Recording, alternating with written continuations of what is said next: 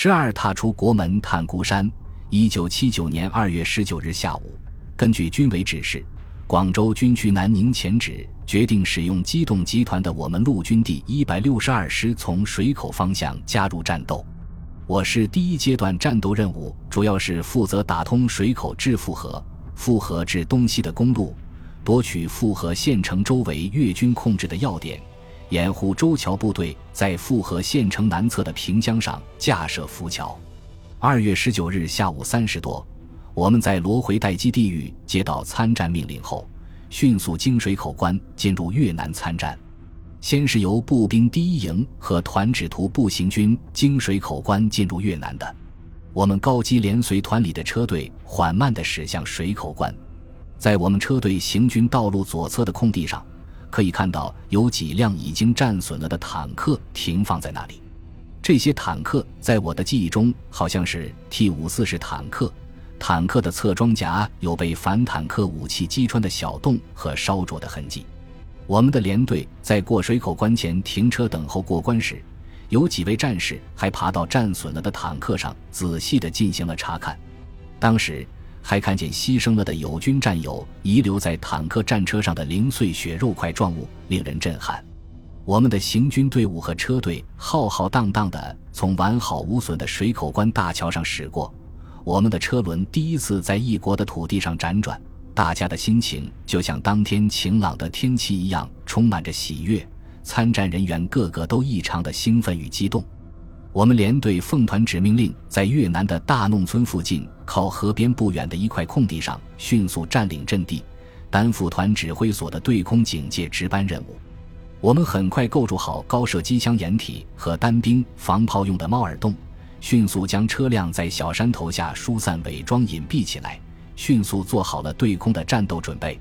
二月十九日下午五时许，我连又接到团指挥所命令，让我连派出一个排，明天配合一营完成攻打孤山的战斗任务，并要求我连当天下午迅速查看孤山地形。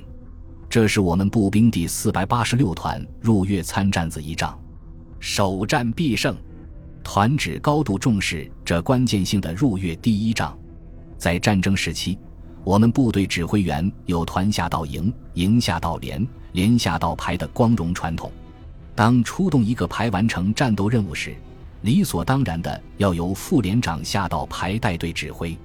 当即，连长熊杰炳与我一道。带领一排排长白万林和一排的班长去孤山查看地形，为第二天的战斗做好准备工作。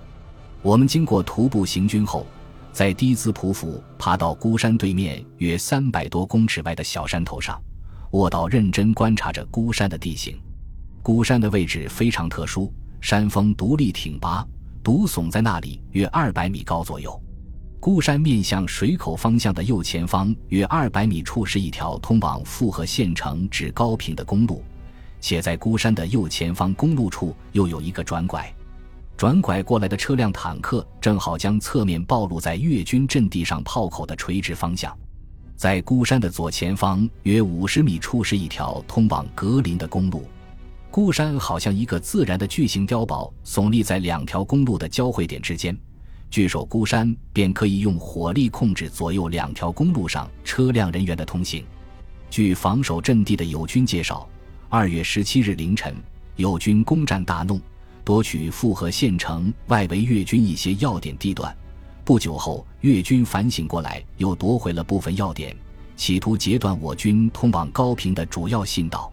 重新占领孤山的越军，利用孤山的有利地形。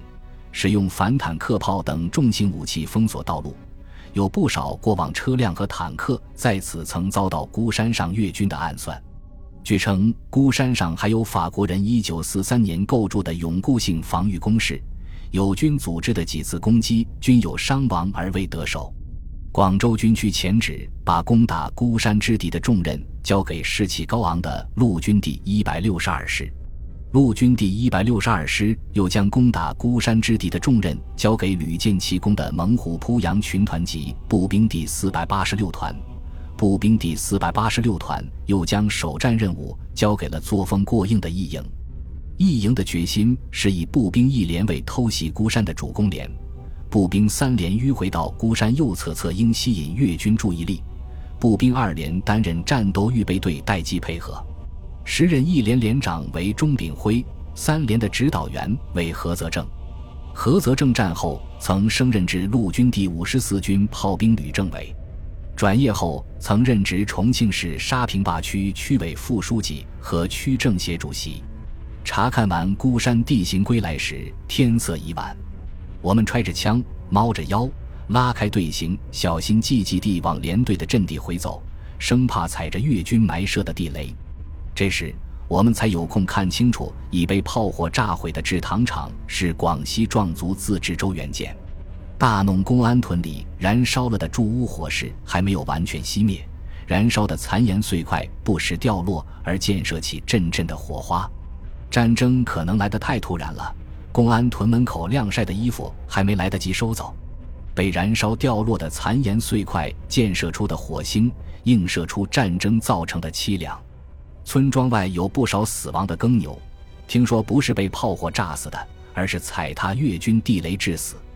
村庄外有几具被打死的越南军人的尸体，空气里吹拂着枪毙的腥风血味。我回到连队阵地上，喝了碗稀饭。啃了块压缩饼干，就打开雨衣裹着身体，躺在高射机枪枪衣上，望着异国的星星，思考着明天的战斗将如何进行。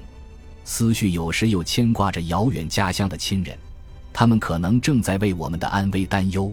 思绪有时又忧虑着，这场战争刚刚开始，何时才能结束？一夜思绪混乱，辗转难眠。本集播放完毕。感谢您的收听，喜欢请订阅加关注，主页有更多精彩内容。